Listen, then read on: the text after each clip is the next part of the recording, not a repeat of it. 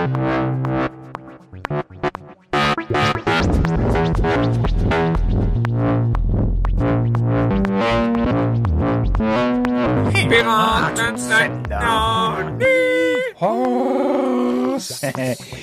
Wunderschönen guten Abend, liebe Hörer und Hörerinnen. Hier ist euer Lieblingspodcast. Wenn's mal etwas länger dauert, das war eine Idee von dir, zu der ich erstmal mich so ein bisschen in mich gehen musste, da bevor mir überhaupt so äh, das Thema was selber so gesagt hat. Lockdown Light. Wenn's mal etwas länger dauert. Da frage ich mich, wie lang wird der eigentlich dauern? Ne? Ich fühle mich erinnert ähm, an so Vorboten meiner chronischen Krankheiten. Zum Beispiel, wenn ich, äh, ich hatte einen Golfarm. Also nicht ein Golf, sondern ein Golfarm. Das ist, äh, das ist äh, Tennisarm nur innen. Ich weiß nicht, ich kenne gar nicht mehr die Unterschiede. Aber ich hatte irgendwie einen Golfarm. Und irgendwie denkst du so, äh, tut so ein bisschen weh. Ja, au. Und dann geht das so eine Woche, zwei, drei Wochen und, äh, und tut so richtig weh. Und irgendwann kannst du einen Koffer nicht mehr tragen und du denkst, was ist das hier eigentlich für eine Scheiße? Ja, es ist ein Golfarm. Und so habe ich das irgendwie auch dramaturgisch bei diesem Lockdown-Kram empfunden. Ne? Wir hatten so einen harten Lockdown und man denkt so, huch, aber verrückt. Oh, ich gehe auf den Alexanderplatz und man sieht keinen Menschen. Ich mache Fotos. So, und dann ging das wieder zurück und jetzt haben wir eigentlich einen chronischen Lockdown. Ich meine, wir haben einen chronischen Lockdown bis Ostern oder was haben wir? Keiner weiß es, ne? Aber bei Golfarm fällt mir eher der, der Golf GTI Arm ein. Weißt du das noch? Lampe hoch, Lampe runter. Kennt noch einer den Golf GTI? Sah aus wie ein Porsche, wie ein Sportwagen und man konnte immer die Lampen vorne hoch und runter machen. Ich weiß auch, dass Hugo Hoffknecht einen hatte und immer wenn der bei uns zu Besuch war, dann haben wir gefragt, Hugo, mach die Lampen hoch und mach sie runter. Dann musste der im Golf GTI immer die Lampen hoch und runter machen. Da gab es doch einen Gag bei Werner wie äh, Golf GTI-Fahrer, äh, die zwei komplett unterschiedlich entwickelte Arme haben. Der eine ganz dünn und labbrig und der andere total muskelbepackt. Ja, super Gag. Golf GTI gibt's immer noch. Ist immer noch, äh, ist immer noch eine Ansage im Kann man da Motorsport. die, die Lampen immer noch hochklappen und reinklappen? Geht das immer noch? Das weiß ich nicht so genau. Kann man, ich glaube, man kann, kann man, ich, nee, kann, kann man an jedem Auto mittlerweile oder was, dass man die, Ey, sag mal, weißt du was? Nee. Ich hab Scheiß gelabert. Golf GTI. ach du meinst Es den Manta, Opel GT meinst du? Nein, Opel GT. ich meine Opel GT. Ja, Opel Wie GT. peinlich ist das jetzt? Ich erzähle, erzähle hier so die Story so spontan und verhaspel mich da in den, in den Autos. Da kann man wieder, wieder sehen, dass ich von Autos doch nicht die meiste Ru Ruhrpott Corvette eigentlich. Na, der, äh, der Opel GT Ja, wird bestimmt so genau. seine, seine eigenen äh, Spitznamen haben. Ähm, nun sind wir ja wirklich von dem Alter, wo man Opel GT noch vereinzelt äh, aus dem Straßenbild kennt, genauso wie Renault Alpine. Der kam etwas später, war aber auch so ein totaler Sportwagen, Vierzylinder, nicht teuer. Und Opel GT hat man aber aus den Augen verloren. Ähm, ich sage das deshalb, weil es ist nicht so lange her, dass ich einen gesehen habe. Meine Vermieterin, meine damalige in Köln, mit der ich immer so geflaxt habe, die mochte ich irgendwie, wir haben ja gern gequatscht, die hatte unten einen in der Garage stehen. Und wenn man die Karre heutzutage sieht, hoppla, das ist aber designmäßig mal ein richtiger Oldtimer. Opel GT. Aha. Aber das Thema, ich meine, Autos ist so ein Ding, da schweife ich gerne ab. Aber es ist auch gut, weißt du? Wenn man als Mann Fußball nicht so richtig gut bedienen kann, dann äh, kann ich es zumindest bei Autos. Fußball bin ich auch mittlerweile schon recht firm. Und ähm, bei Autos kann ich immer einsteigen, so braucht man ja auch, ne? Wenn man, wenn man so in dieser Welt lebt, man muss ja irgendwie auch was labern können, weißt du? Dann äh, Autothema bin Ja. ich immer dabei, bin ich immer für zu haben. Das ist immer das Problem, wo ich dann, ich habe mal nachgeguckt, was ich bin, weil ich äh, äh, diese ganzen toxischen Männerklischees so selten erfülle und deswegen kam ich auf pansexuell. Pansexuell. Lutz hat sich kaputt gelacht. Pansexuell ist praktisch schwul, nur dass man auf Frauen steht. Weißt du? Weil man sonst nichts Männliches erfüllt. ja? Und äh, keine Ahnung von Fußball, keine Ahnung von Autos. Ich bin ja gar nicht stolz drauf, aber was mache ich denn da? Ich bin einfach, ein, ich bin einfach gay. Nur, nur sexuell halt nicht. Sonst schon. Ne? Ja, äh, Das finde ich geil. Pan, äh, pansexuell. Pansexuell, sowas, sowas Schlimmes, was man mal im Internet irgendwann vor Jahren auch gelesen hat und jetzt nochmal konkret recherchiert und dann kommt man da drauf. Man ist man pansexuell. Naja, gut, da geht, vielleicht auch doch nicht. Ich weiß es nicht. Aber ist es nicht schick, sowas zu sagen? Was ist, wenn ich jetzt durch Kreuzberg gehe oder durch Friedrichshain? Kann ich das dann sagen? Ich Gehe ich dann da durch? Kann ich sagen, ich bin pansexuell? Oder sind das auch Leute, die sich dann so die, so ein bisschen so die, äh, die Fingernägel machen? Würde ich auch, würde ich auch, kein Problem. Einen Hang zum Kostüm habe ich ja. Ich würde auch in Leggings dahergehen. Ich würde sofort denken, dass du irgendwie ein komisches Wesen bist aus diesem, aus diesem, aus diesem Film von dem, wie heißt der, von dem Hellboy-Regisseur. Wie heißt der denn nochmal? Äh, der Regisseur von Hellboy. Giuliano del Toro. Ja, du bist so ein Fabelwesen aus so einem Film von Ja. Giuliano Ja. del Toro. Was Ja, badet, genau, weil, aber das kommt wegen, ja, wegen Pans Liber, äh, Liber, Li- Pans Liberalität. Labyrinth, deswegen, ja, genau. Pans Labyrinth, genau. Was hast du gesagt? Pans, Pa- Pans Pans Library. Liberalität. Weil ich dachte, Library. Nee, äh, das passt aber absolut zum Thema, weil wenn es mal etwas länger dauert und ähm, ich habe wirklich lange gebraucht, da zu meiner Sexualität sozusagen zu gelangen. Ja. Pansexualität. Mhm, Ja, das ist nämlich viel schwieriger mit dem Coming Out. Und ähm, hier muss man auch mal, äh, möchte ich, also ich finde es immer sympathisch, wenn sich Künstler selbst loben. So. Und ich möchte mich Aha. an dieser Stelle uns gerne selber äh, selbst loben, weil wir reden eigentlich, äh, äh, wir reden nicht nur über Porn. Wir reden halt auch mal in einer Episode über Pan. Ja. Und das zeigt ein bisschen unsere Ja. Vielseitigkeit und die ist doch toll. Ja, ich wär, Ja. wär ich Mann, ähm, ich hätte immer Angst vor mir, ähm, so ein Thema wie Autos anzustimmen, weil da springst du immer sofort drauf an. Ich freue mich immer, ich, ich, ich geifere, ich giere nach einem anderen Mann, der mit mir das Thema Autos teilt. Ja, bin ich- ich sofort, super, da, auf, da, auf da springe ich direkt drauf. Ah, Ja, und, kenne nur was von so die klassischen bekannten Autos. Ja. ja, und dasselbe. Ja, ich kenne halt, ich kenne halt Opel GT. ja, Opel GT ist ja aber auch geil. Simon, wie heißt das Auto, was ich so geil finde, was Diabolik fährt? Ich muss Simon dann nämlich immer fragen, wenn ich ein Auto wirklich geil. Ich finde Autos nicht grundsätzlich scheiße. Ich möchte auch immer noch das Bettmobil aus den 60ern als Siko, als großes Modell möchte ich immer noch haben.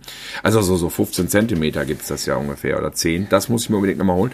Simon, jetzt wieder die Frage, wie heißt das Auto, was Diabolik? Jaguar E-Type. Jaguar E-Type. Ja. Oh, das finde ich auch gut. Absoluter Designklassiker. Und Natürlich. das von James Bond, wo er mit diesem weißen Auto Aston, nee, ist nicht Aston Martin, äh, Lotus Esprit. Lotus ne? Esprit, ja. Aston Martin ist der, der ja, das hat bei silbergraue. mir dann immer so mit Filmen zu tun. Ja, ja, Ja, genau, genau. DB, DB4, glaube ich, der erste Aston Martin und dann hat er sich so gesteigert. Ah, toll. Ja, ich dachte, ähm, äh, wenn es mal wieder länger dauert, so ähm, viele Sachen sind so quälend lang, ähm, dass man sich heute daran erinnern könnte. Ich ähm, habe ja schon angefangen mit meinen Zipperlein. Ähm, da will ich gar nicht so lange drauf rumreiten, weil es hat immer so was Jammerndes. Aber ähm, wir sind nun mal ein Podcast, der damit startete, sich mittelalte weiße Männer zu schimpfen. Und mittelalte weiße Männer haben Zipperlein. Und die möchte ich gerade einmal nennen. Äh, also der Golfarm. Ähm, z- zwei Jahre. Ich hatte jetzt letztens äh, eine Sehnenscheidenentzündung drei, vier Monate. Dann war die gerade fertig. Ich bin da zum Arzt gegangen, der hat mir entzündungshemmende Mittel gegeben und ich dachte, geil, und das funktionierte. Super, jetzt machst du mal wieder Sport, ein paar Liegestützen könnten heute klappen, schmerzfrei. Ich laufe eine Runde, Fersensporn im Fuß. Habe ich bis jetzt. dann tut dir der Fuß weh. Das ist irgendwie so, eine, so, ein, so, so ein Überbein oder irgendwas. Hat sich dann so entzündet, dann tut dir die Hacke immer sau weh. Und man denkt dann so, Moment mal, zwei Wochen? Jetzt muss es doch wieder weggehen. Aber nein, Zipperlein dauern ein halbes Jahr. also willkommen Ätzend. in den Mit-40ern. Das war mir so ein bisschen neu. Äh, mein Rekord bis dato war meine Mandelentzündung, die ich 15 Tage hatte. 15 Tage lang eine Mandelentzündung. Ich hatte sie abgelegt. Doch dann zelebrierte ein gewisser Herr Raab aus Köln die Stocker Crash Challenge. Ich dahin rumgerast, äh, abends Biere, zack, da war sie wieder, die Mandelentzündung meldete sich zurück. Ja, ähm, und dann hatte ich auch mal ein halbes Jahr Kopfschmerzen. Und jetzt denke ich auch, Dienst am Hörer. Das war, da brauchte ich eine ganze Weile. Also ehrlich gesagt, ich weiß eigentlich immer noch nicht, woran es lag. Ich war dann bei einer Osteopathin, die löste das, die war sehr gut, das stimmt. Es war auch, äh, es waren so äh, private Psychostress-Sachen, Liebeskummer, das hat da wahrscheinlich alles reingespielt. Also das Psychosomatische spielt ja wirklich immer eine Rolle. Aber es waren auch Triggerpunkte. Äh, wenn man Liegestützen macht, die ich ja schon eben einmal erwähnt habe, dann wird der Körper echt überbelastet. Das bedeutet, er muss ja warm sein, dann macht man die Liegestützen und dann muss man sich auch dehnen. Und wenn nicht, hast du mhm. auf dem Rücken am Schulterblatt so Knotenpunkte, Schmerzpunkte und äh, die muss man, von denen muss man sich befreien. Und das muss man einfach wissen und kennen. Ich hoffe mal, dass es für die Hörer jetzt so ein totales Basic-Ding ist, äh, dass man sich diesen Spannungskopfschmerz einfach wegmassieren kann. Es geht nämlich. Und äh, da gibt's auch diese ganzen Bälle mit Noppen, die habe ich damit auch schon in Ohren gelegen. Mm, äh, so, aber das war nur ein kleiner Zipperlein-Schlagabtausch. Jetzt kommen dann gleich die großen Dinger. Nein, keine Ahnung. Ja, also wenn wir äh, genau, da kann ich aber anschließen, denn du weißt, ich habe Migräne gehabt seit jeher. Ähm, äh, also nicht so schlimm wie manche, dass die kotzen oder so und dann wirklich alles verdunkeln müssen, aber Helligkeit, uh. Ich hatte wirklich Kopfschmerzen, ich mit Sehstörungen. Ich weiß, dass ich in der vierten Klasse, nee, es war die sechste, nach vorne gerufen wurde und wir sollten in verteilten Rollen einen Text lesen, so praktisch wie beim Theater. Und wir standen aber vorne und hatten von, standen vor der Tafel, hatten den Text vor uns und jeder musste lesen. Und dann war ich dran und ich konnte den Text nicht lesen. Ich konnte ihn nicht sehen. Ja, Tilo, jetzt liest doch, jetzt liest doch, was ist los? Lies doch den Text. Und ich, ich kann den Text nicht lesen. Durch diese Sehstörung, dieses Gekrissel, Krissel vor Augen, so wie Blitze. Und ähm, das ist das erste Mal, dass ich mich daran erinnere. Und das hatte ich dann über Jahre. Und diese Blitze habe ich auch immer noch mal, muss ich sagen, wenn ich nämlich, und das ist so ein bisschen das Geheimnis, zu wenig geschlafen habe. Aha, ähm, es hat mit Schlafmangel zu tun, wenn man tatsächlich ähm, seine Schlafhygiene nicht einhält das hat ganz viel mit Migräne auch zu tun. Man kann Glück haben. Ich habe absurderweise diese Migräne nicht mehr seit drei Jahren. Es ist also oder mindestens 95 Prozent zurückgegangen. Du gehst wirklich selten. Was nach den Tagesthemen ins Bett. Ja, ich gehe ins Bett, wenn mir die Augen runterfallen und wenn ich sie nicht mehr offen halten kann. Ja. Dann muss ich ins Bett und dann muss ich schlafen. Wenn ich dagegen ankämpfe, massiv ankämpfe und noch eine Stunde oder zwei, drei Stunden dann wach bleibe, also sozusagen wie bei Urweg Orange, indem ich mir dann so die Augen aufreißen lasse von so einem Gestell. Gemütlich. Äh, genau, dann habe ich am nächsten Tag äh, Kopfschmerzen. Aber wenn man das einigermaßen einhält, geht es. So, jetzt muss ich mal übernehmen. Meine, meine Freundin macht die Fliege.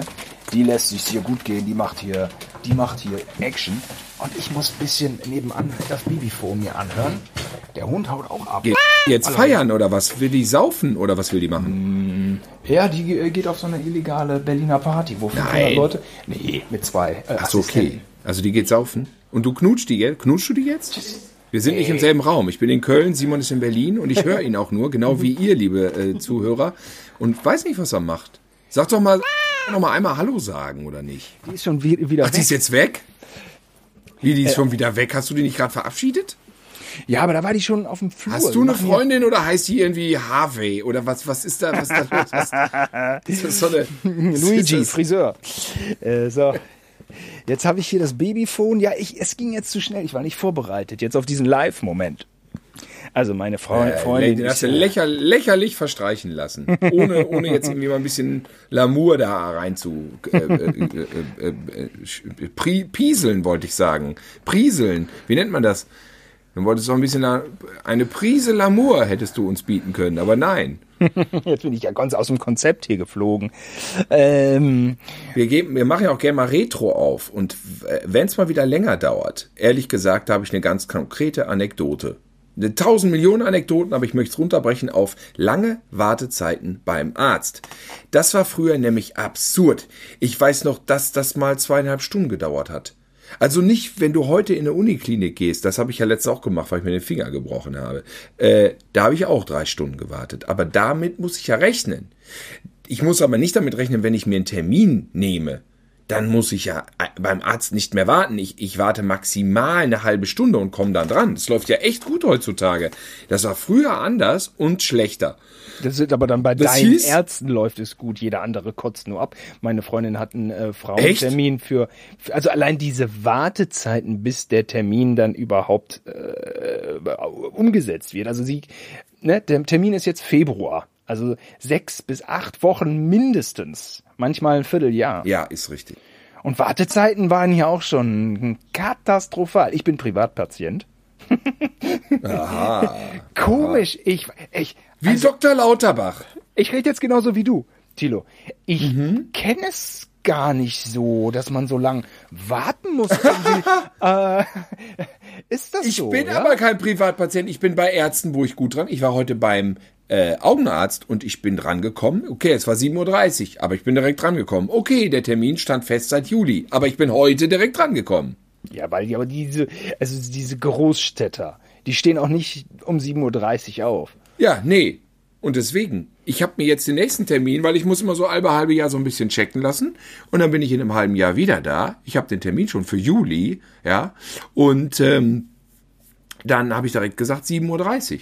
Weil ich dann an dem Tag selber um 7.30 Uhr nicht warten muss. Komme ich nämlich dann direkt dran. Ja, langweilige Story, weiß ich. Maredo, Simon. Maredo, was sagt dir das? Maredo in Köln am Hauptbahnhof, als wir da noch nicht gelebt haben. So. Wir waren in Köln, haben Urlaub gemacht in Köln. Ist so, wann war? 82 nehme ich an. Nee, sechs, äh, war, war ich zehn? Ja, Sowas? doch. Alter, das Essen kam nicht. Wie das früher in den Restaurants. Oder war man jetzt Kind und man hatte eine andere Wahrnehmung für Zeit? Was haben wir auf Essen gewartet? Das stimmt nicht. Das hat zwei Stunden gedauert oder so. Wir hatten doch mega Hunger. Es war ein Al Ja, Maredo war ein absoluter Albtraum. Das war völlig irre. Völlig irre. Ja. Das war echt Horror. Und das war nämlich auch anders früher und schlechter. Ne? Ja, Auch ja, wenn, ja. wenn uns jetzt junge Menschen zuhören, ja, es war nicht früher alles besser. Lasst euch das von den alten Säcken nicht erzählen. Es war auch einiges echt schlechter. Und man muss sagen, das war früher in Restaurants doch so wirklich eine Glückssache. Also unter einer halben, halben Stunde war es wirklich nicht da, oder? Es war- nee. unter einer halben Stunde war, War- das Essen nee. nicht da. War's nicht. Dreiviertel Stunde, Stunde war schon so. Das war schon so die, äh, gängige Zeit, die gängige Wartezeit. Dann war bei oder? uns Kindern immer die Frage, darf man noch eine zweite Cola trinken? Ne, das war Ja, die Cola kam nach 20 Nanosekunden. Und dann hatte man die weggesuppelt. Und dann war ja lange, lange Zeit, da brauchte man eigentlich noch eine Cola, um die lange, lange Wartezeit bis zum Essen zu überbrücken. Beim Essen selber brauchte man natürlich dann die dritte, Ja. weil man Durst hatte. Also schräg. Ja, gute Sachen, die du da rausgefischt hast. Ja, fiel mir direkt auf. Ich hatte, Simon, jetzt tatsächlich bei mir im Fädel hat ein neuer Laden aufgemacht in einem alten, alten Restaurant. Wo du auch schon, wo wir schon ein paar Mal drin waren, ne? Ähm, das Neue ist, ist geil, schmeckt lecker, ist okay vom Preis, alles gut, kann man nicht meckern. Aber irgendwie hatten sie den Groove nicht drin. Und das war diesen Herbst, da haben wir da gesessen, ich hatte echt Hunger. Und dann haben wir das bestellt und es war leer. Das verstehe ich ja immer nicht. Es war leer, es war keiner da. Und ich bestelle so einen halben, äh, wie heißt das nochmal? Halber Hahn ist ja dieses Brötchen, aber ich habe dieses Wiener, Wiener äh, bestellt mit dem Kartoffelsalat. Halbes Hähnchen, halbes Händel, oder wie heißt das? Warmen Handel? Scheiße! Ihr lieben Österreicher, fuck die, äh, fuck die Henne, wie heißt es denn? Egal. Es kam jedenfalls nicht. Es kam einfach nicht. Du sitzt mittags da, es ist Mittagskarte, es ist Mittagstisch und es kommt nicht und ich habe Hunger. Und alle merken dann, dass ich unruhig werde. Ich werde, ich werde, leider, ich habe eine kürzere Zündschnur mittlerweile bei vielen Sachen. Weil ich äh, manchmal denke, was ist denn hier los? Wieso der hier ist kann? Ich habe jetzt Hunger. Wieso das gibt's doch nicht? Da waren die Getränke schon lang. Es, es kam original nach 50 Minuten. Oh, Alter. Es kam nach fünf, äh, mittags, nach 50 Minuten, wo du so zwischen Tür und Angel schnell was essen willst. Das gibt es doch nicht. Ich habe nichts gesagt, weil der Laden neu ist. Hier auch ein anderer da am, am Bahnhof Ehrenfeld. Wir sitzen zu viert am Tisch. Zwei von den vier kriegen sofort das Essen. Sofort, so nach sieben, acht Minuten. Und die anderen zwei nicht. Nicht. War auch diesen, diesen Sommer. Es war diesen Sommer im August. Sie kriegen das Essen nicht. Ihr entschuldigt und so, ja, ja, kommt gleich. Nach einer Stunde war die Scheiße da. Nach einer Stunde. Die einen nach sieben Minuten, die anderen nach einer Stunde. Ich, da war ich auch, also, uh, na, na. Ich bin aber, ich find's immer so, ich sehe die dann immer vor mir in der Küche und dann denke ich immer, die sind schweißgebadet im Stress und was weiß ich was und müssen irgendwelche hektische Arbeit verbringen. Und dann bin ich keiner, der sich so gern beschwert. Na, hoffen wir's mal. Ja, weiß ich auch nicht. Der Kollege hatte dann echt so ein fettes Haar dann da auch noch in dem Essen. Ah, Ja, ja. und dann summiert sich das da auch. Dann denkt man so, ach Mann, ja Leute, komm.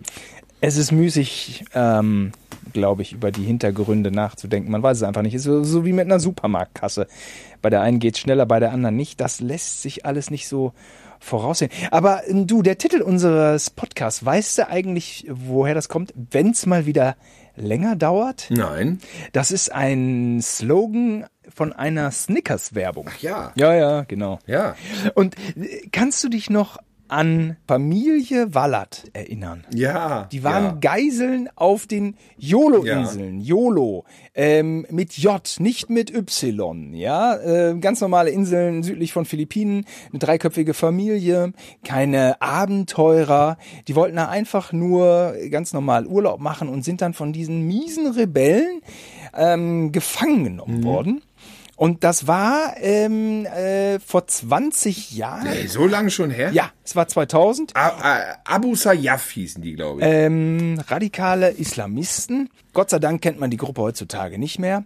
Und es war vielleicht auch gar nicht so viel anders als Gladbeck auf eine Art. Denn äh, Gladbeck, was ja glaube ich 86 oder so war, also nochmal äh, ähm, einige Jahre zuvor, hatte ja auch diese, diese, diese unglaubliche Medienpräsenz. Und ähm, diese, diese Geisel, dieses Geiseldrama zog sich auch schrecklich lange hin. Aber in erster Linie auch, weil es immer Bildmaterial gab. Denn die Journalisten konnten irgendwie die Geiseln besuchen und filmen. Jetzt muss man sagen, dass die nicht irgendwie gefoltert wurden oder so, oder dass die irgendwo eingebuddelt wurden. So, man ist, ne, Geiseln, Lösegeld ist ja häufig auch, das ist ganz, ganz schrecklich zu Ende geht. Und ähm, das war natürlich jetzt nicht eine schöne Geiselnahme, sage ich mal, ja, aber nicht diese. Im Gegensatz zu anderen. Es war nicht dieses, dieses, dieses, dieses drastische, tödliche, ähm, wobei mit, mit äh, jedem neuen Bildmaterial die äh, äh, Frau Wallert immer mehr gelitten hatte. Man wusste gar nicht, was sie hatte. Das wurde auch nicht kolportiert. Hatte sie irgendwie, was war das? Hatte sie eine chronische Krankheit? Hatte sie irgendwas, was sie kaputt macht? Aber sie hat unglaublich gelitten im Bild. Naja, aber wenn du in, in der, im Dschungel sitzt und nicht weißt, ob du das überlebst, dann baust du ab, Simon. Das muss man jetzt ihr auch mal zugestehen als Geiselopfer. Ja, es äh, kann sein, dass es mir genauso ergehen würde wie Frau Wallert. Ey, Aber mit Sicherheit. Nein, das weiß man nicht. Mit Sicherheit. Nein, es ist ja, nein, es ist ja ähm, auch so ein mediales Phänomen gewesen auf eine Art. Denn der Mann und der Sohn, die waren ja natürlich auch, saßen da ja natürlich auch fix und alle. Aber dieses unentwegte Leiden von Renate Wallert war ja das, was das Ganze irgendwie emotional so angeheizt hat. Dass man jeden Tag dachte, oh Gott, die arme Frau ist da immer noch. Ne? Ja, ja, ja. Und, ja. und so äh, gab es natürlich na, auch eine entsprechenden, äh, entsprechende diplomatische Bemühungen. Und ähm, äh, ja, sie ist dann irgendwann freigelassen worden nach drei Monaten, glaube ich. Der Sohn nach 140 Tagen. Und ähm, ich saß damals in der Kamikaze-Redaktion und da kam dann dieses Internet-Meme. Und da war das Bild mit diesem, mit dieser schäbigen, miesen philippinischen Type, Commander Robert, der irgendwie eine Knarre in der Hand hat oder manchmal sitzt er auch zwischen den beiden und der grinst sich einen ab. Als wäre es ein Urlaubsfoto. Ne, so, diese miese genau. Type, die die, bei- die die ganzen Geiseln immer über all die Monate genommen hat. Und darunter stand dann, wenn's mal wieder länger dauert.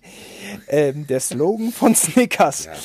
Und da haben wir natürlich diskutiert. Da haben, Dino, wir haben natürlich diskutiert in der Redaktion. Kann man das verbraten? Kann man das nicht? Ist das guter Geschmack, schlechter Geschmack? Ich weiß es auch nicht. Ich äh, will mich da auch gar nicht, will es gar nicht beurteilen, will nicht sagen, dass das der Witz. Äh, doch, ich muss, doch, es war schon auch ein bisschen lustig. Es war natürlich auch ein bisschen Naja, ich, ich, dabei. ich habe gelaut. Ja, ich habe auch laut gelacht. Ja, ja, sicher. Sicher. Kann man ja auch nicht immer sich aussuchen. Geschmacklos, geschmackvoll. Der Lacher ist dann schon raus. Der Lacher ist dann raus. nachzudenken. Und, Ja. und ich wollte mich einfach in dieser Episode gern daran erinnern, weil ähm, erstmal passt das, wenn es mal wieder länger dauert, der Slogan passt und diese Geiselgeschichte passt irgendwie auch. Was muss es? Es muss ja eine Riesenqual gewesen sein. Aber, ey, vor 20 Jahren war das schon ein Internet-Meme. Also irgendwie äh, ist mir klar geworden, die Dinger gibt es schon seit über zwei Jahrzehnten. Und das ist, glaube ich, Ja. das erste, was sich so richtig bewusst bei mir eingebrannt hatte. Äh, ein Meme Classic. Ein Meme Classic. Ich weiß keinen, der davor war. Wahrscheinlich gab es davor auch schon sensationelle. Aber die Memes sind ja auch immer ein bisschen mies oder hämisch Mhm. oder gemein oder vorführend. Ne? Ist ja so. Ja, ist richtig. Ja, ja, ja, sicher. Was ist aus denen geworden? Ich weiß es überhaupt nicht. Die, die Familie Wallert macht keine Interviews mehr. Ne? Die, Ja, der Sohn hatte noch mal irgendwie ein Interview gegeben an irgendeine Zeitung aus Göttingen oder was. Die leben noch alle. Ja, also wie, wie- du, genau, äh, es ist jetzt schwierig, äh, äh, Geiselnamen zu relativieren. Da macht man sich irgendwie lächerlich, weil man ja wirklich immer nur in der First World rumhängt. Irgendwo ähm, mal, vielleicht mal nach New York gereist ist und das irgendwie krass fand und vielleicht mal durch Brooklyn spaziert ist. Aber das ist ja alles weit entfernt von äh, irgendwelchen miesen ähm, Guerilla-Camps, in denen man dann so gefesselt und geknebelt wird. Ähm, nun gut, wir kommen aus Bielefeld-Gütersloh. Wir hatten auch damals die Oetker-Entführung natürlich miterlebt und mit unserer Oma nachgespielt, muss man sagen. Das war ja ein festes äh, Ereignis bei uns. Ja, ja. Die Oscar. nee, das, ich glaube, ich, das kann man wahrscheinlich austauschen. Aber wir haben die Kronzucker-Entführung nachgespielt mit unserer Oma. Das weiß die ich Kron noch. aber Oetker-Entführung doch auch, oder Ja, Kronzucker? und Oetker-Entführung Oetker. war ja, dass der arme Kerl in so einer Kiste saß. Horror. Ähm, wir wurden ja die Kronzucker-Entführung, das waren ja die Kinder von Dieter Kronzucker damals. Und ähm, dann haben wir uns versteckt in so einem Badezimmer von unserer Oma, so ein Oldschool-Badezimmer, was noch so Baujahr äh, 1950. Und die hat sich doch eine Strumpfmaske aufgesetzt. Genau, Strumpfmaske aufgesetzt und wir saßen im Dunkeln. Plastikknarre? Und, genau, Plastikknarre und kamen dann immer rein. Wo seid ihr? Wo seid ihr? Ich finde euch, ich finde euch. Und wir haben dann immer da gesessen hinter so einem Duschvorhang. Nein, nein, nein, nein, nein. Und haben dann Das war echt dann auch gruselig. Wir haben die natürlich auch immer genervt, so, ne? Äh, komm, wir spielen wieder Kronzuckerentführung. Bitte, bitte, lass uns wieder Kronzuckerentführung spielen. Ja, ähm, Aber ich hab's als Oetker-Entführung in Erinnerung. nee, nee, es war eindeutig Kronzucker. Ich glaube, wir haben beides gespielt. Ja, das ist natürlich möglich, dass man mehrere äh, Entführungsszenarien da durchgespielt hat. ich möchte mich da jetzt auch nicht unbedingt jetzt so festlegen. Oh Gott, die äh, Kronzucker, die, äh, die war doch, die ist, die ist doch äh, Moderatorin bei RTL, ne? War das nicht so? Eieiei. Hm. Doch, Susanne Kronzucker. Susanne Und auch, Kronzucker. Ja. Und auch, wie sagt man, gute Ausstrahlung, Ja, ja, äh, ja, ja. fähig, äh, äh, gut aussehend, alles. ne? Also vor Entführung muss man sagen, da hatte ich auch immer früher wahnsinnig Angst, als Kind schon. Schrecklich. Ja? Ich wirklich Angst vor gehabt. Ja, ja, ja. Auf jeden Fall. also vor dem. Spiel mit Oma. Nein, das fand ich gut. Ja, wenn's mal wieder länger Ja, dauert. zum ey. Beispiel auf Tegel, wenn man fünf Stunden auf, ich habe schon mal fünf Stunden auf Tegel gesessen. Ich weine nicht um Tegel. Tegel, dieser enge Legebatterienflughafen. Ich nenn's immer Realschule. Ich finde Tegel ist so sexy wie so eine richtig geile Realschule in so einer Wohngegend. Ja gut, man ist schnell, es dauert nicht lange, sozusagen, wenn es mal wieder kürzer dauert, wenn man mit der Taxi, wenn es kein Stau ist, ist man relativ schnell in der Stadt. Ja. Aber ähm, es ist immerhin geil, dass man in Tegel keine Flüge verpassen konnte lange Zeit. Ne? Ich glaube, ich habe in Tegel noch nie einen Flug verpasst, weil die immer verspätet sind. immer. Egal, wann du in Tegel ankommst, der Flug, du denkst, du hast ihn verpasst, aber das passiert einfach nicht, weil der hat Verspätung. Immer, immer, immer. Ja. Und fünf Stunden war der Gipfel. Den ganzen Abend habe ich da verbracht und Sachen gelesen im Internet, Zeitungen gekauft. Ich glaube, ich habe mir die Cinema gekauft, obwohl ich sie in Köln schon liegen hatte, weil ich sie abonniert habe, habe ich sie mir da nochmal gekauft, damit ich was zu lesen hatte. So, so hat mich Tegel gefickt. Aber ist der jetzt zu? Ist Ja, jetzt ist ab zu. jetzt, wenn ich jetzt fliegen will nach Berlin, ist jetzt Ja, ja, echt? klar. Es ist auch schon ein bisschen traurig, gebe ich zu. Ähm, ja, wenn es mal wieder länger dauert, Tilo, ähm, da muss ich auch denken an meine Karriere. Meine Karriere, die schon so viele Karriereenden hatte. Weißt du, wann sie begonnen hat? Ich sag's dir vor 20 Jahren. Also, Im November Ja, ja, ja. 2000 war ich zum ersten Mal, Oh. ähm, wie sagt man? WG Europa. Nein, ähm, WG Europa war ja so eine Doku-Soap, wo ich irgendwie so ein bisschen so ein Versuchskaninchen war. Ähm, da war ich jetzt nicht Ah, ich wirklich jemand vor der Kamera, also ja, also jemand, der dokumentiert wurde, aber im November 2000 habe ich moderiert für Viva 2 Celluloid das Kinofest Lünen. Ach Gott, 20 Jahre, es ist nicht zu Ja, vor 20 Jahren. Und ein schönes Kinofest. Bei Dortmund ist das übrigens. Und ich habe interviewt äh, Till Schweiger. Uh, da war die, die, die, die Spannung natürlich groß für diesen einen Film, diesen Nachfolgefilm. Kai Rabe und die Vatikankiller. Und dann haben die noch so einen Film gedreht, irgendwas mit Organen und Xavier Naidoo. Kann man, glaube ich, heutzutage niemand mehr andrehen, den Film. Ist, glaube ich, ein, ein Horror. Irgendwie so ein bisschen cool und so ein bisschen ähm, Color Correction und so ein paar Or- Organe äh, äh, mit Sprüche. äh, Xavier Naidoo hat was gesungen oder was? Und, und Till Schweiger hat mitgespielt oder wie? Nee, Till Schweiger Hauptrolle. Ähm, Ach, Regisseur okay, war der, äh, der Mensch von Kai Rabe und die Vatikankiller, der so eine ähnliche Genese hatte wie Tarantino. Nee, was war auf Herz und Nieren? Auf Herz und Nieren. Auf Herz und Nieren. Ja, genau. Und äh, der. Spielt da Till Schweiger mit? ja. Schon Hauptrolle, oder? Thomas nicht? Jahn. Thomas Jahn. War der Regisseur. Ach, oder war der, Ja. oder war Till Schweiger nur Produzent? Jedenfalls war er da. Ich hatte ihn interviewt. Ja, meine ich nämlich. Kann gut sein. Und ähm, Il Kim habe ich interviewt, Mhm. als Schauspieler auch. Der hatte da auch einen Film, den er präsentiert hat. Und Frank Giering Mhm. habe ich interviewt. Das waren meine ersten äh, Interviewpartner. Das war natürlich ganz aufregend und ein bisschen Glamour hatte es. Habe ich, die, hab ich die Geschichte erzählt, wo ich mit im Milchshake in der Bahn saß? Habe ich den schon mal, habe ich die schon mal erzählt? Erzähl. Ich war mit Jan Hendrik im Burger King in, ähm, in Köln, da am Friesenplatz. Und ich musste, äh, wir haben, ich habe einen Milchshake getrunken, Milchshake Vanille, 0,5 Liter. Und der schmeckte mir so gut, dass ich noch einen getrunken habe, Milchshake 0,5 Liter. Und dann Jan Hendrik ist zurück nach Bielefeld gefahren. Ich habe gesagt, ja, ich wohnte ja damals äh, draußen in Thielenbruch, was ja ungefähr so 30 Minuten mit der U-Bahn ist. Und dann haben wir uns verabschiedet und ich bin runtergegangen, bin in die U-Bahn eingestiegen und merkte es schon nach der ersten Station. Rudolfplatz bin ich eingestiegen und schon bei der Station Friesenplatz, was ja die nächste ist, da merkte ich schon, dass mein Magen an zu rumoren fing. Und bei Station Nummer 2, 3 wurde es dann langsam eng im Magen. Also der Bauch rebellierte. Und ab der vierten Station, das war dann ungefähr nach sieben Minuten der Fahrt, die ja ungefähr 30 Minuten noch insgesamt äh, volle Länge hatte, fing es an, unerträglich zu werden. Es war wirklich schrecklich. Ich hatte das Gefühl, ich muss jetzt scheißen. Und zwar nicht in 20, 25 Minuten, sondern jetzt. Ich muss jetzt hier.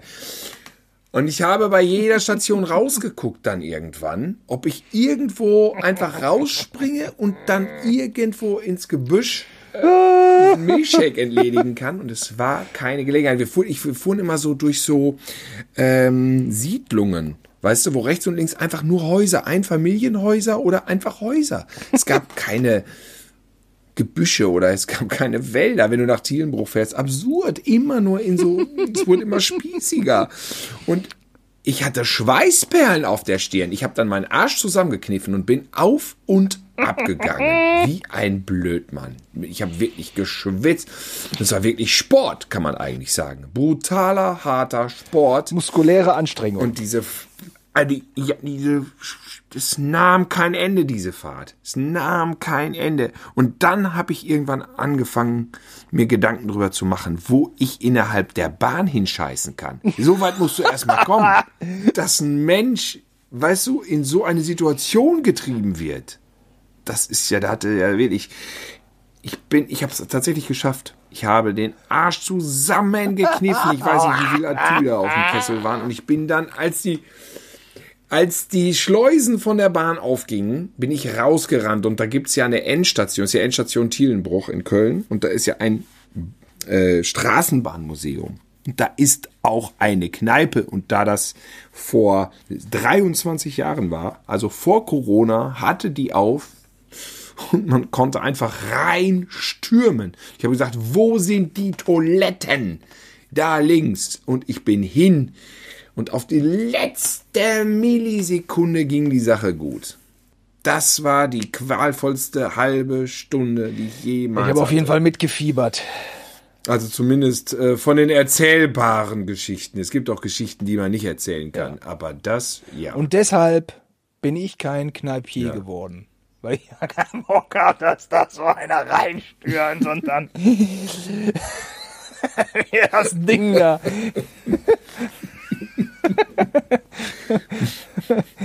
also meine Freundin, die hat äh, so ein, äh, oder hatte so ein Ah. Atelier in äh, hier Berlin. Und da kamen auch mal irgendwie Polizisten vorbei und eine Polizist hat dann gefragt, ob er mal in dem Atelier auf Klo gehen kann. Und dann hat er da hingekackt. Und es stank. Ja, und dann, ähm, ja, was ist es? Ähm, diese Diskussion kam wahrscheinlich auch schon bei vielen äh, unserer Hörer und Hörerinnen mal vor.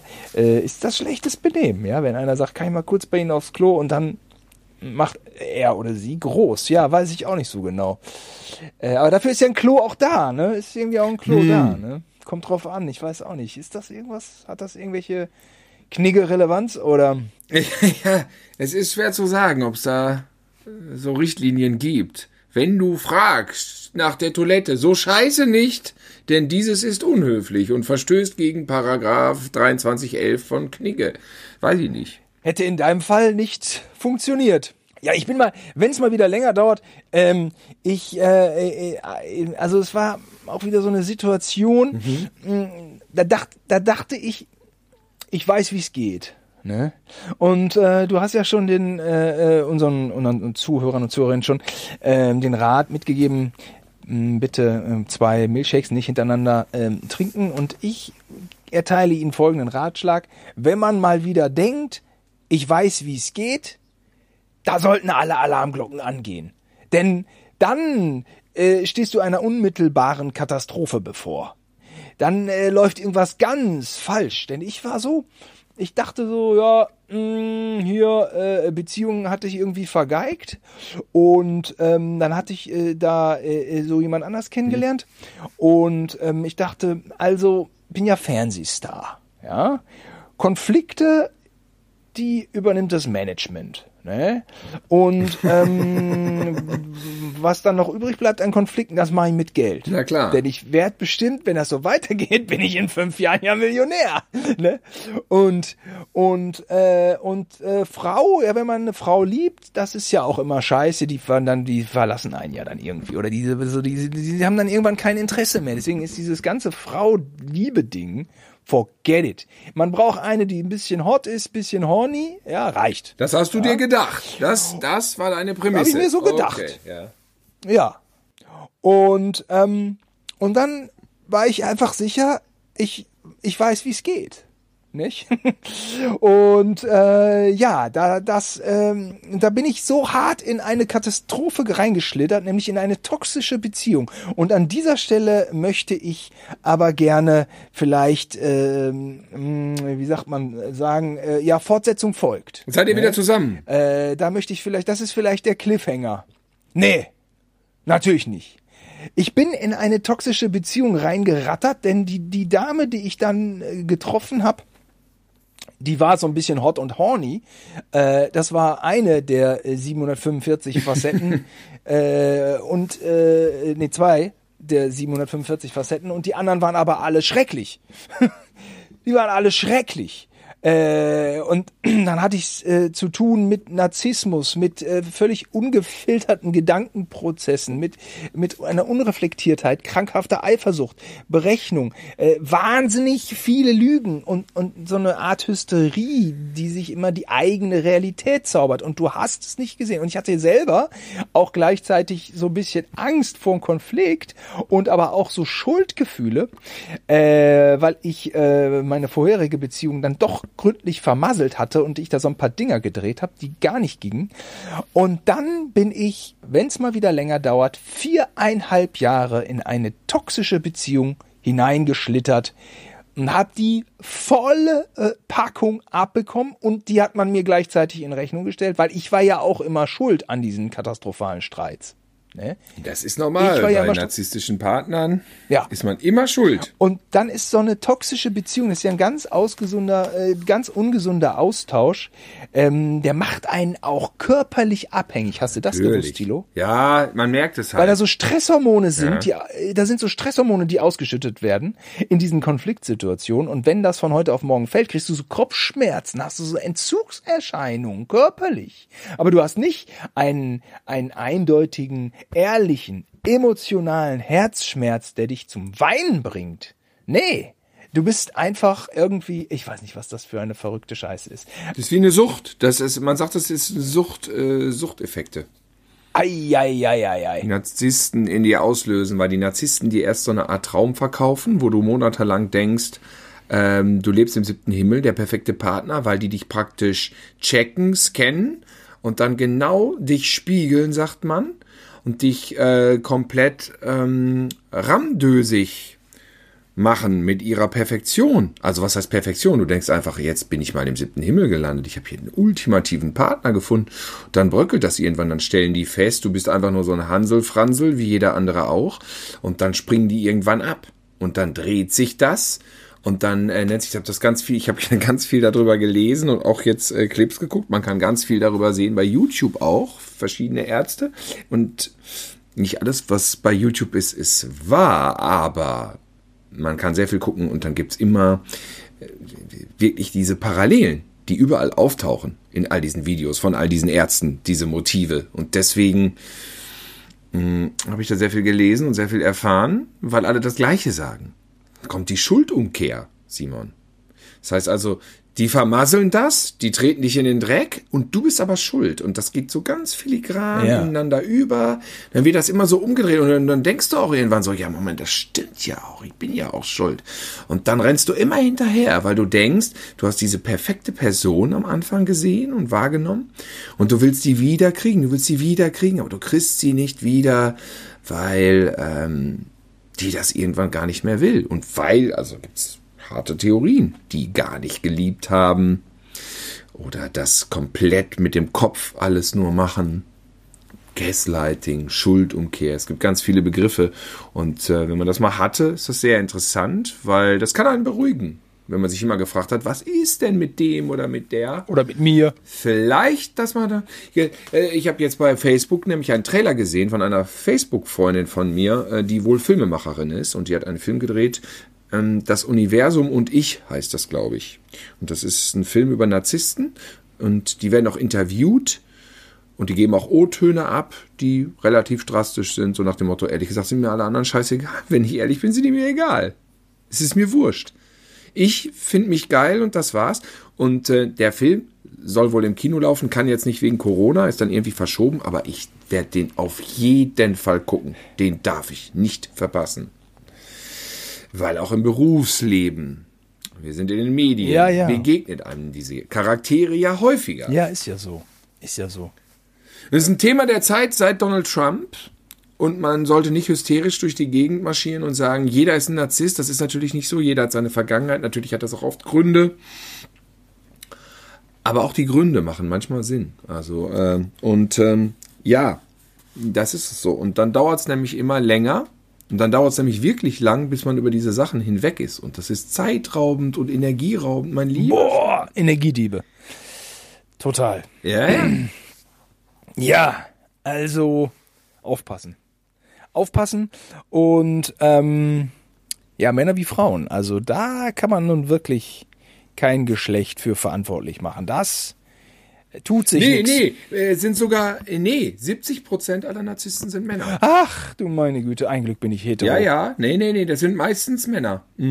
Ich bin mit einer Ja, Frau ja. zusammen. Die sind mit dem dicken Porsche, mit der Sonnenbrille, die Arschlöcher, Ah. die 20 Frauen bumsen, obwohl sie eine Freundin haben, was weiß ich was, gibt's eine Menge. Und dann Also hast du so jemanden an deiner Seite, der dir, ich wiederhole es nochmal, die Energie raubt und, und, und dann hast du ein Karriereende, ne? Was ja alle Jubeljahre kommt. Oh, Das kann ich vernichten. Da dann- gibt's Leute, die Schulden gemacht haben. Schulden noch und nöcher. Und jetzt bin ich hier und habe ganz äh, einen, jemand ganz tollen an meiner Seite. Und ich kann nur sagen, I'm ready, I'm ready for life, Tilo. I'm ready for life. I, äh, ich umarme alles, was kommt. I expect a lot.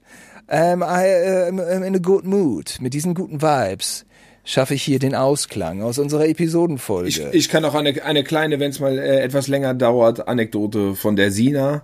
Das ist eine Schauspielerin, die auch in Bochum viel gespielt hat, Freundin von uns, spielt auch in unseren Filmen mit. Und die hat mal die Geschichte erzählt von einem Schauspieler, der Zweitbesetzung war. Es sind ja oft Schauspieler in derselben Rolle doppelt besetzt, dass wenn einer Ferien macht oder frei hat, dass dann der andere die Rolle spielt. Und dann hatte der eine halt frei und dachte sich, jetzt gucke ich mir doch einfach mal das Stück an im Theater, wie es der andere macht, wie es der andere spielt. Und dann hat er sich mitten ins Publikum gesetzt an seinem freien Tag und hatte Spaß, es war gut, es war ausverkauft, gute Stimmung. Und dann fing das Stück einfach nicht an. Es fing einfach nicht an. Und er dachte, wieso fangen die denn nicht an? Was ist denn da los?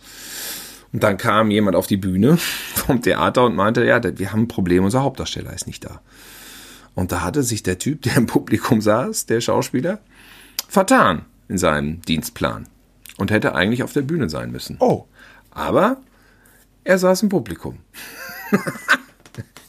ich weiß dann nicht, wie es ausging, ob er dann schnell noch in die Garderobe gerannt ist oder ob er heimlich weggeschlichen ist oder ob er sich eine Tüte übers Gesicht gezogen hat. Das ist alles nicht überliefert, aber ähm, ja, so kann es passieren am Theater. Oh Gott, was für eine schreckliche Geschichte. Das ist Pech.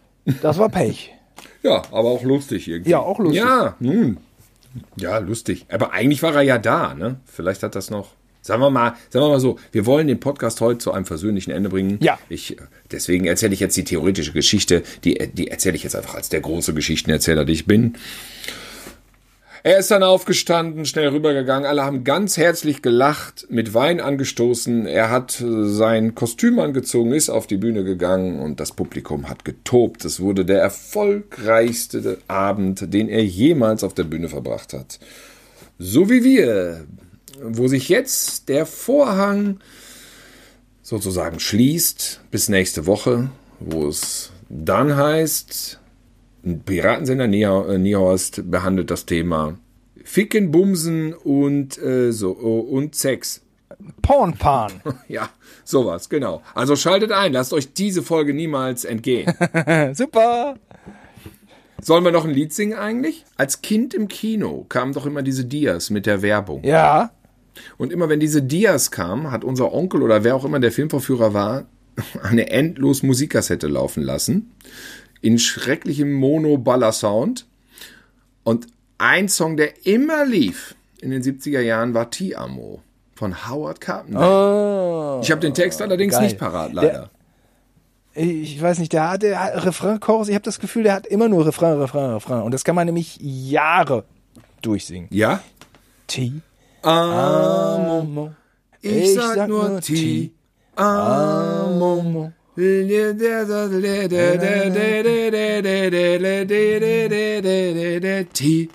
Amo. Jetzt es ist, also entweder du googelst jetzt den Text oder wir hören sofort auf. Es ist blamabel.